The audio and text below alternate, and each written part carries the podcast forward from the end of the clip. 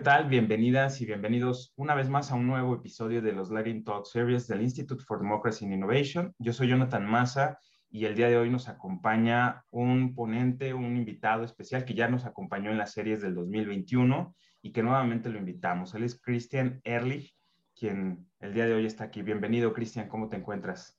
No, hombre, bien, todo bien, gracias a Dios eh, y muy agradecido por la oportunidad de platicar estos temas y pues nuevamente con, con todo el interés que compartimos eh, pues tú y yo de, de avanzar el pensamiento estratégico de México en, en, temas de seguridad nacional, defensa y, y, en este caso seguridad marítima. Encantado de estar aquí. Muchísimas gracias. Y digo, recientemente aprovechando también la oportunidad, Cristian, a través del instituto que dirige, estuviste realizando un, un webinar recientemente este año 2022 con la Fundación Conrad Adenauer eh, justo promoviendo el pensamiento estratégico. ¿Nos quieres comentar un poco brevemente sobre lo que sucedió y qué viene? Sí, sí, gracias por, por la pregunta. Fíjate que eh, comenzamos a dialogar el año pasado con la Fundación Conrad Adenauer aquí en México sobre la posibilidad de colaborar eh, sobre temas relacionados con la seguridad internacional y la defensa en México. Eh, y afortunadamente nuestra primera colaboración fue, un éxito, salió muy bien, fue el, eh, hace, hace tres semanas más o menos, a, principios de finales de, de, enero, donde lo que buscamos fue acercar a tres especialistas en estos temas, eh, Andrew Seeley de, de Estados Unidos, aunque con un conocimiento fuertísimos sobre México en temas de migración, de integración, etcétera. Eh, Craig Deer, el doctor Craig Deer, que pues eh, se conoce bastante aquí en México como uno de los grandes especialistas en materia de cooperación, seguridad y defensa México-Estados Unidos. Y también con Íñigo Guevara, buen, buen amigo y pues uno de los grandes especialistas que tiene México, además de los más jóvenes en, en materia de, de, seguridad y defensa. Entonces, la, la idea era juntarlos a ellos y platicar sobre cómo México debiese estar imaginándose su, futuro con relación a su papel en la seguridad internacional. Y, el gran reto de esta charla fue evitar entrar en esos temas en los que tradicionalmente se entra en México cuando hablas de seguridad y defensa, terminas hablando de seguridad pública, ¿no? Entonces, eso sí, eh, digo, no, no, tuvimos que decírselo a los ponentes porque ellos también siempre tienen esa preocupación cuando los invitan a platicar de estos temas. En México, las preguntas luego del público, etcétera, tienden a arrastrar el, el, tema a, a, la esfera de la seguridad pública. Y no, aquí quisimos mantenerlo en la esfera de la seguridad internacional y dentro de esta el rol, por ejemplo, de las Fuerzas Armadas en la materia, etcétera. Entonces, estuvo muy, muy bien, muy, muy interesante. Y bueno, la, la, idea y el compromiso con la CAS, con la Konrad Adenauer Stiftung, es seguir trabajando con ellos estos temas. Vienen en los próximos meses algunas, algunas noticias por ahí. Estamos trabajando en, en, en la materia y pues queremos al, al, final del año tener por ahí tal vez un, un evento, eh, pero ya presencial eh, en la materia. Pero bueno, no, no quisiera adelantar más porque apenas claro. estamos aterrizándolo, pero pues con el compromiso de seguir trabajando estos temas. Excelente, pues bueno, estaremos pendientes, por supuesto, de lo que el instituto y tú nos puedan compartir para la agenda que venga con estos eventos.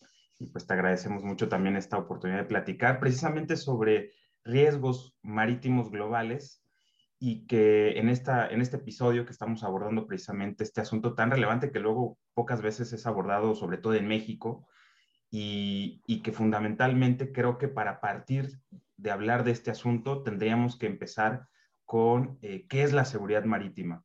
Entonces, si nos puedes tú compartir por ese inicio, ¿qué es la seguridad sí. marítima? Sí, no, tienes razón. Eh, antes de, de, hablar de los fenómenos específicos relacionados con la seguridad marítima, hay que definir el concepto. Y esto es, esto es importante porque en México lo, defini lo definimos diferente. Y hacia allá voy en un, en un momento más.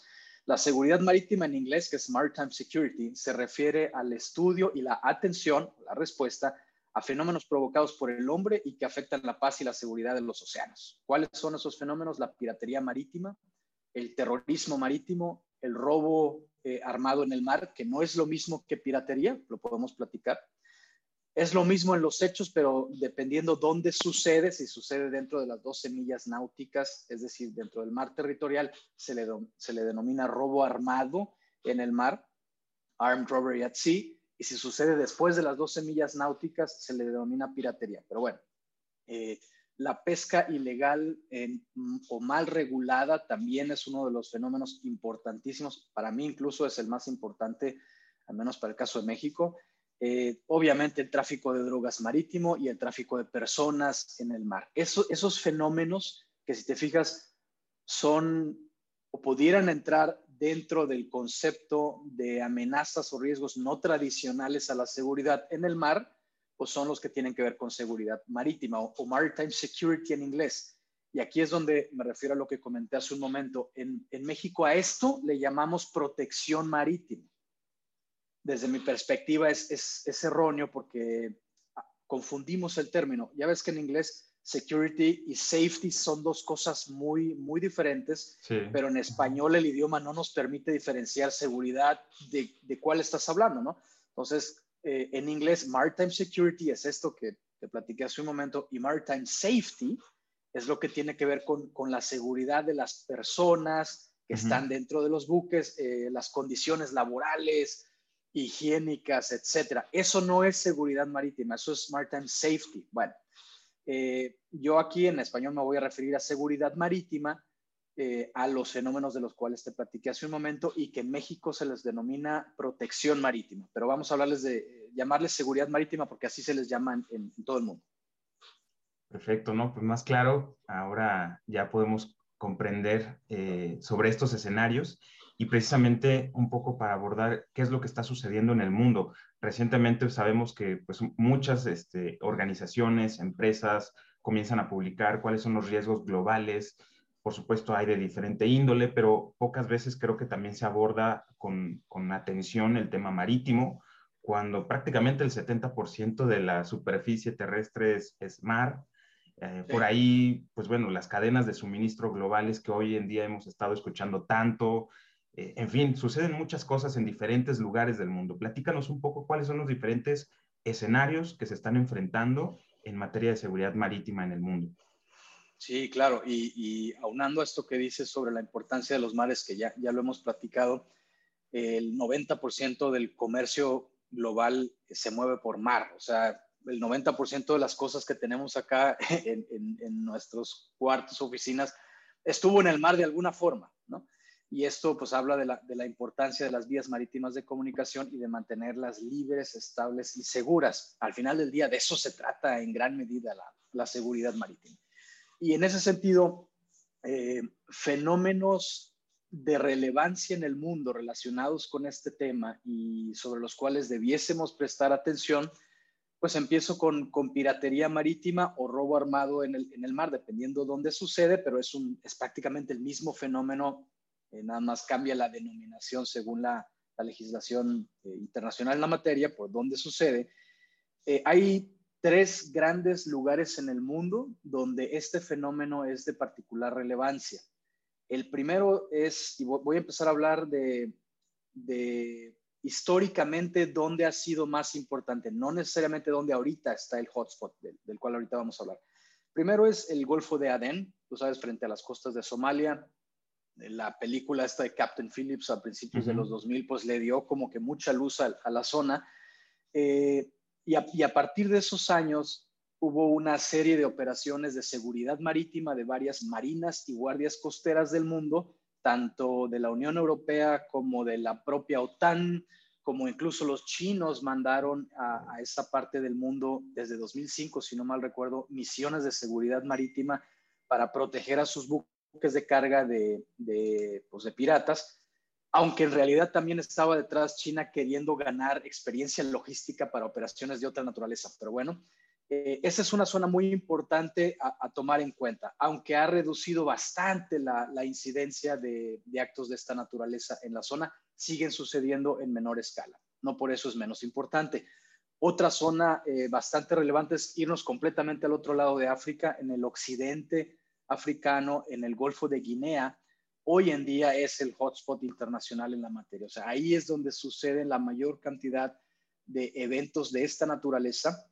Eh, es importante seguir lo que está sucediendo ahí porque ya se tiene la experiencia de lo que pasó en las costas de Somalia y de Yemen, en el Golfo de Adén, y esa experiencia ha permitido que la comunidad internacional intervenga de una manera más eficiente y más efectiva en el Golfo de Guinea. De hecho, Europa tiene por ahí también operaciones, etcétera, y ha sido muy exitoso. El, modelo de atención ha cambiado bastante. En, el Golfo de Adén se trataba de enviar buques, incluso hay una resolución del Consejo de Seguridad de la ONU que permite a buques internacionales o extranjeros entrar en, aguas territoriales somalíes y perseguir piratas, algo pues que no se permite en ninguna otra parte del mundo. Aquí sí se permite.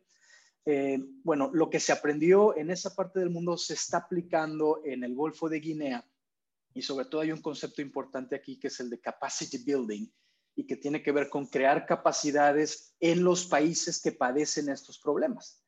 Entonces ahí tienes a, Europa no solo enviando buques, sino también participando con los países de la región en que tengan capacidades ellos mismos y no dependan de, países extranjeros para atender estos fenómenos. Por eso es, bien importante esta, esta zona del mundo, donde también ha habido una reducción importante en, estas, en estos fenómenos.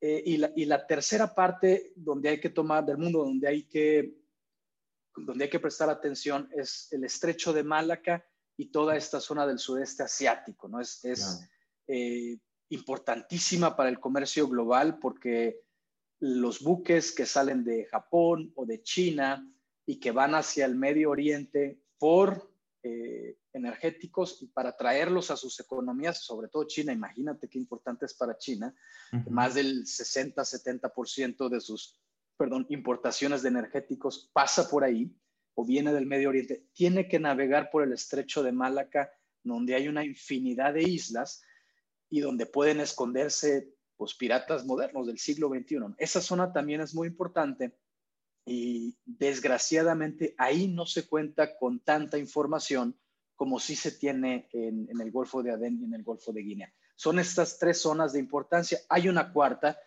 que no es tan importante en términos de incidencia en la materia, pero que sí está subiendo poco a poco y que es el Caribe, ¿no? Ahí sí es importante para nosotros porque es un, es un mar prácticamente eh, adyacente a nuestros intereses marítimos y si me permites decirlo, está dentro de nuestros intereses marítimos el Caribe. Y ahí están sucediendo eventos de esta naturaleza, no con la misma intensidad para nada que en estas otras partes del mundo, pero sí está creciendo el fenómeno ¿eh? y, hasta el momento no hay una, una visión internacional entre los países de la zona de atenderlo de forma conjunta. ¿Por qué? Porque sigue siendo un fenómeno que se ve menos importante que otros, como el tráfico de drogas, que hacia allá, hacia allá iba mi segundo, mi segundo gran challenge o, o preocupación en materia de seguridad marítima. El tráfico de drogas sigue siendo eh, importantísimo como fenómeno eh, de atención. Ahí es fundamental eh, centrarnos en el Pacífico de América Latina, o sea, es una de las principales, no es que la principal ruta de tráfico de drogas del sur del continente americano hacia el mayor mercado de drogas del mundo, que sigue siendo y seguirá siendo Estados Unidos. Esa, es, esa, es, una zona también donde el, el, incremento en el uso de semisumergibles que transportan eh, sobre todo cocaína está presente. Es sumamente complicado una vez que los semisumergibles llegan al mar y comienza su, travesía. Es sumamente complicado eh, detectarlos, encontrarlos y perseguir eh, judicialmente a las personas que están ahí. Es, es muy, muy difícil. Por eso, aunque no se tiene una estadística muy clara de de cuántos submarinos, no, perdón, la palabra submarino es incorrecta, es semisumergible porque no se sumergen 100%. Por cada semisumergible que se detiene, en realidad, ¿cuántos más logran pasar? Es, Esa es una gran pregunta. Hay por ahí algunas ideas, pero honestamente ninguna tiene sustento, ¿no? O sea, ese fenómeno sí tiene que ser atendido donde se origina y es en las selvas eh, del Amazonas. Ahí es donde se fabrican este tipo de, de vehículos marítimos y ahí es donde se les debe de atender antes de que toquen el mar.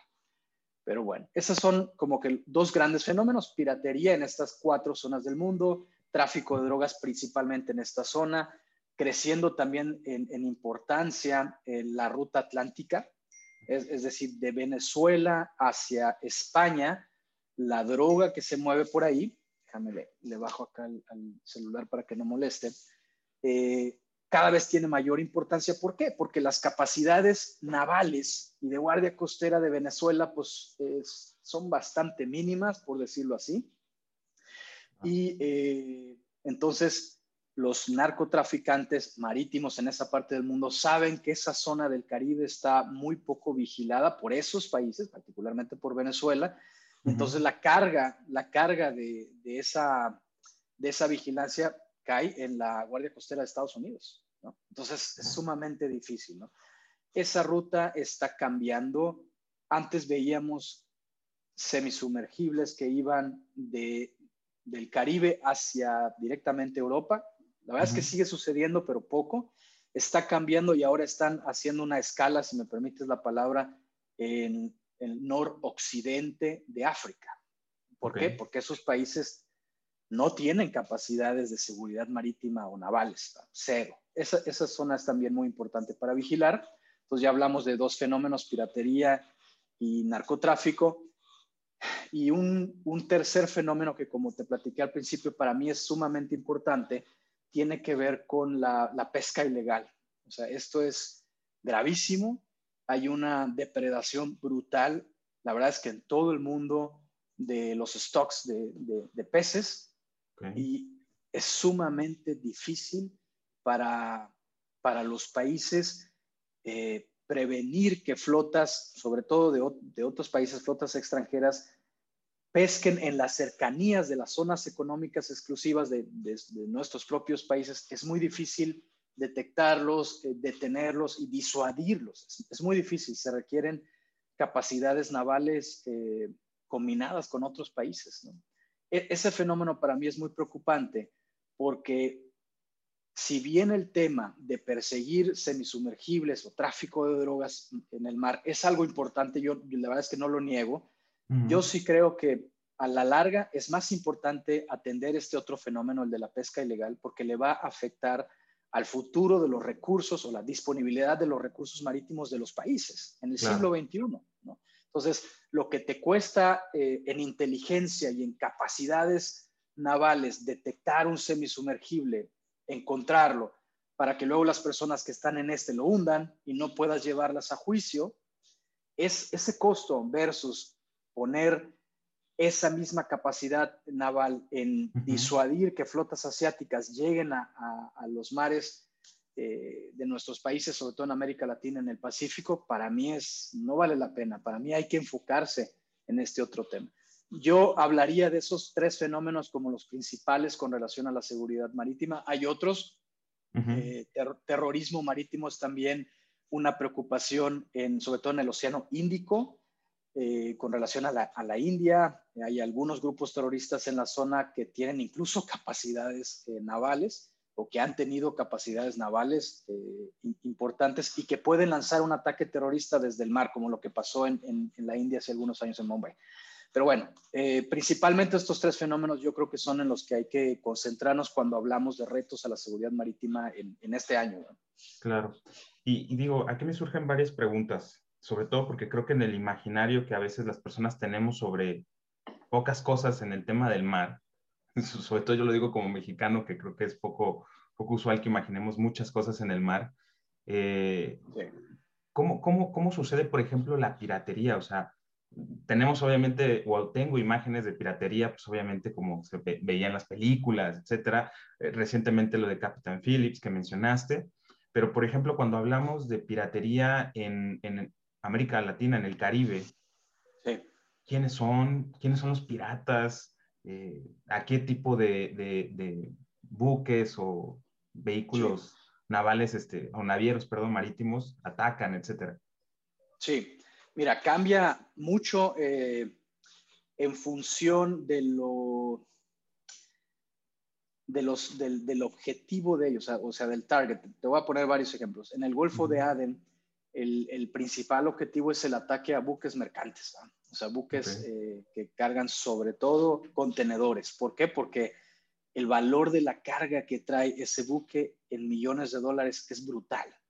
Entonces, eh, subirte a ese buque, eh, detener a la tripulación unos días y pedir un, rescate, un ransom, pues, eh, es, bastante, bastante asequible, vamos, para, los piratas de esa zona del mundo. En, el Golfo de, Guinea, el objetivo de los piratas es, y ahorita te voy a hablar de cuál es la naturaleza de los piratas. Primero quiero hablarte de, cómo, cómo va cambiando el objetivo.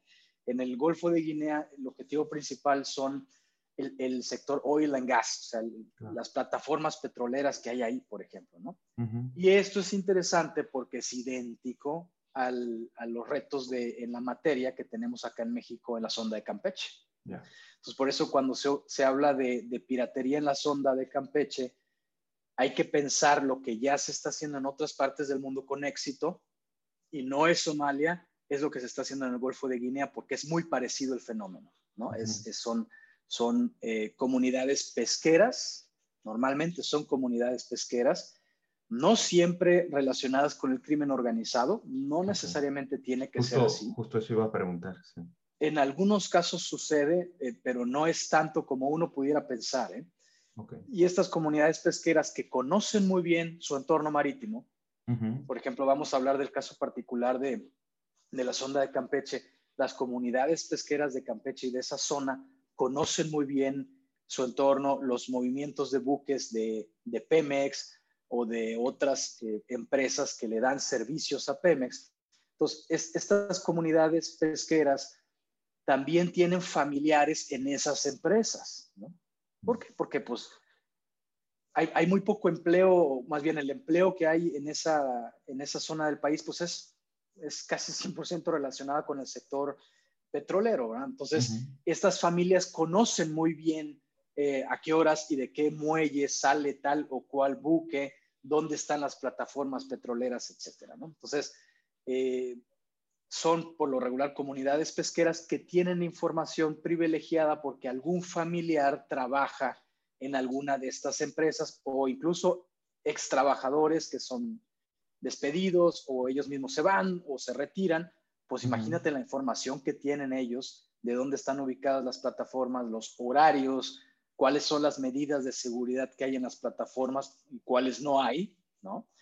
Eh, qué plataforma es más fácil de abordar por la escalera para llegar arriba y cuál no. Entonces, toda esa información es valiosísima. Así es. Cambia mucho en función de, del, objetivo, del, vamos, del, target al, cual se, se, enfoquen estas, estas comunidades. Por eso no hay tanta piratería en el Pacífico mexicano. Allá son, son otros fenómenos, que es, por ejemplo, drogas y pesca ilegal en el Pacífico. Y en el Golfo de México, pues sí, es, la piratería, que no es un tema grave, o sea, sí hay que, hay que ser bien, bien claros en eso, porque algunos medios de comunicación han, tendido a maximizar el, fenómeno. Eh, no es así. Eh, eh, claro que es un fenómeno importante, claro que puede crecer, Claro que la Armada de México necesita más recursos para atenderlo, sin duda, pero no es todavía un fenómeno grave. Eso sí hay que ser muy, muy claros. Y, hacia, hacia, ese escenario, México quería llevar también esta conversación para ir acotando un poco y, también este último, esta última parte, digamos, de nuestra conversación rápida. Eh, en México, ya mencionaste un poco acerca de este escenario en la sonda de Campeche, con las plataformas, tan relevante también para la pues, el desarrollo del país. Y por otro lado, eh, el Pacífico. ¿Qué escenarios podemos encontrar en ambos, aparte de lo de las plataformas y la piratería en este sentido? O eh, lo que mencionabas hace un momento también acerca de la pesca ilegal, que me imagino que también se presenta.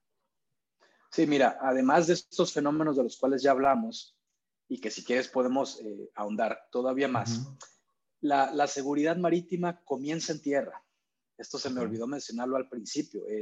la verdad es que muy pocos humanos viven en el mar, la, mayoría vivimos en, la tierra y hacemos actividades en el mar. Por tanto, los, los fenómenos, riesgos y amenazas relacionados con la seguridad marítima comienzan en tierra. Esta es una premisa importantísima de la seguridad marítima porque ¿qué significa? Que para tener una estrategia efectiva y eficiente en la materia, pues tienes que empezar en tierra.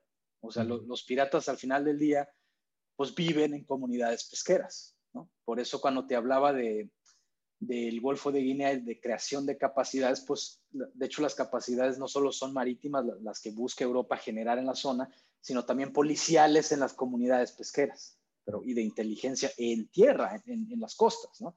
Bueno, cuando te digo que la seguridad marítima comienza en tierra o en las costas, quiero poner atención a fenómenos que también suceden ahí y que impactan la viabilidad, la tranquilidad, la seguridad y la paz de las actividades en el mar. Los puertos. Los puertos son vitales para la seguridad nacional de un país y para su desarrollo, que van de la mano seguridad nacional y desarrollo.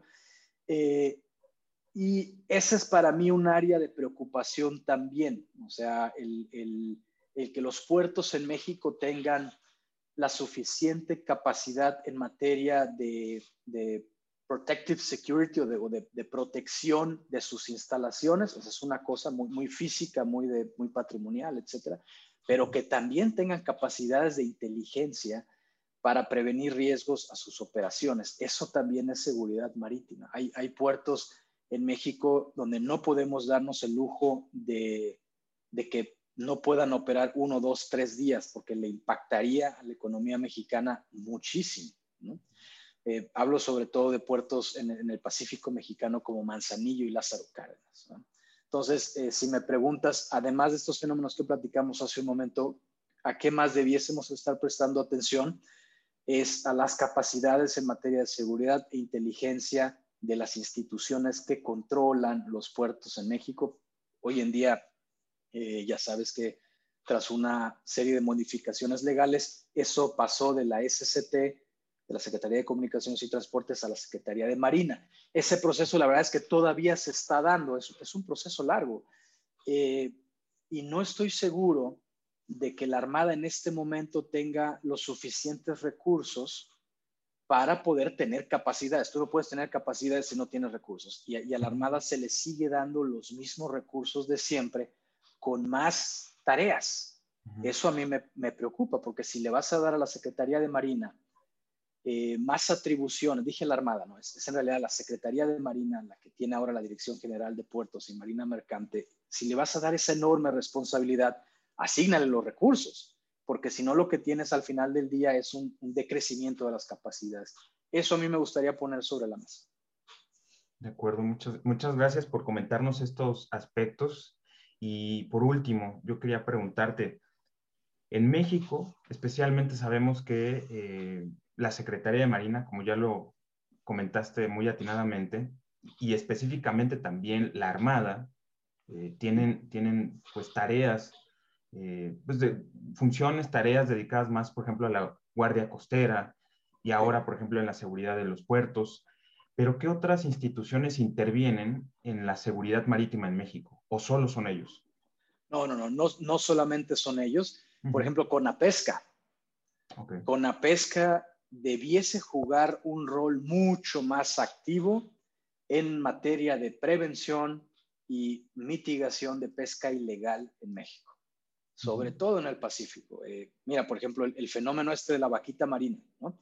que casi puedes decir que está extinta. La verdad es que eh, si te metes a analizar el fenómeno, es una tristeza como, eh, como país no, no pudimos proteger a esta especie, pero lo que está alrededor de la, de la extinción de la vaquita marítima, de la vaquita marina, perdón, pues son fenómenos de seguridad marítima, narcotráfico en la zona, pesca ilegal, eh, falta de una regulación efectiva en la materia, y ahí entra, entra con la pesca, no, no nada más la Secretaría de Marina. De hecho, por años eh, ha habido una colaboración entre CEMAR y CONAPESCA para que, eh, vamos a decirlo así, vigilantes eh, de CONAPESCA puedan ir en buques de marina, pues para tener capacidad de, de salir y ver dónde, qué, qué, está pasando en el mar. Y pues, siéndote bien honesto, Jonathan, la CONAPESCA tiene también muy pocos recursos y muy pocas capacidades y como Estado mexicano no le hemos dado la importancia a esta institución para que cumpla con su papel. De, hecho, por ahí está esta idea de pasar con la pesca también a, la Secretaría de Marina. ¿no? Eh, yo, cuando me preguntan si estoy a favor o en contra de eso, mi respuesta siempre es la misma. Mira, en la medida en que se haga mejor, y que haya recursos para cumplir con ese papel que demanda el Estado mexicano, adelante. Pero como te dije hace un momento, si son más atribuciones, pero no viene acompañada de recursos, eh, transparencia en el manejo de los mismos, etcétera, pues no vale la pena. ¿no? Entonces, creo que esa es una, una, una labor fundamental eh, que nos ha faltado en México, o sea, darle a Conapesca esa importancia. Y no nada más es Conapesca, hay otros actores importantes. La Secretaría de Turismo debiese también jugar un papel muy importante en, en temas de seguridad en, en, en, las costas mexicanas, en zonas del país importantísimas para la economía nacional, por ejemplo Cancún. ¿no? Entonces, ahí los temas de seguridad en las costas le pegan al, desarrollo de actividades turísticas en el mar, pues necesariamente Sectur debe estar muy involucrada en eso. De hecho, si me permite, sé que estamos ya un poquito sobre el tiempo, yo creo, Jonathan, que le hace falta a este país no solo una política marítima en general, eh, sino también una estrategia de seguridad marítima y esa estrategia de seguridad marítima que va dentro de la política marítima eh, es, es, una buena oportunidad de sentar en la misma mesa a todos estos actores, obviamente en la cabeza de sectores la Secretaría de Marina, pero a estos otros que tú bien mencionas, sobre los que tú preguntas, y asignar recursos y responsabilidades a todos por igual. Yo creo que eh, la mesa está puesta para una estrategia en la materia. Nada más habría que, que esperar que hubiera esa decisión al, al más alto nivel eh, político, estratégico del país para que se haga, ¿verdad? Claro. No, pues de verdad te, te agradecemos mucho, Cristian, por habernos platicado y ampliarnos un poco el panorama, despejar dudas, eh, introducirnos también a estos grandes temas. Eh, quiero mencionar, así también como comercial, de los videos, de los más de 22 videos que tenemos en el canal, el, el, el, tuyo que hicimos el año pasado es el que ha tenido más vistas, Estrategia Marítima y Naval de México. Y creo que eso, al menos para el público que nos escucha, que nos ve, pues es algo muy interesante porque nos habla de que hay un interés sobre estos temas. A mí me encantaría, ojalá podamos hacer algo después eh, sobre estos asuntos, no sé, en las cámaras de diputados o en las de senadores, un poco tratar de, de involucrar a los legisladores también en estos temas, porque finalmente ellos pues, son los que asignan los recursos cada año, eh, van legislando sobre la materia. Sé que la Secretaría de Marina hace un esfuerzo con sus enlaces legislativos, pero, pero también creo que desde el lado del ámbito civil es muy importante que haya las voces que conocen de estos temas eh, incidiendo. Así que ojalá si tu instituto se anima, creo que sería muy pertinente y pues también cuenta con nosotros. No, gracias eh, nuevamente por la, por la oportunidad y pues como siempre hemos platicado, hay más México en el mar que en tierra. Entonces debiésemos estar volteando al mar ya, gracias, Jonathan. No, pues gracias a ti, te mando un fuerte abrazo y nos vemos en un próximo episodio también que te invitemos. Muy bien, que estés muy bien. Hasta luego, gracias. pronto.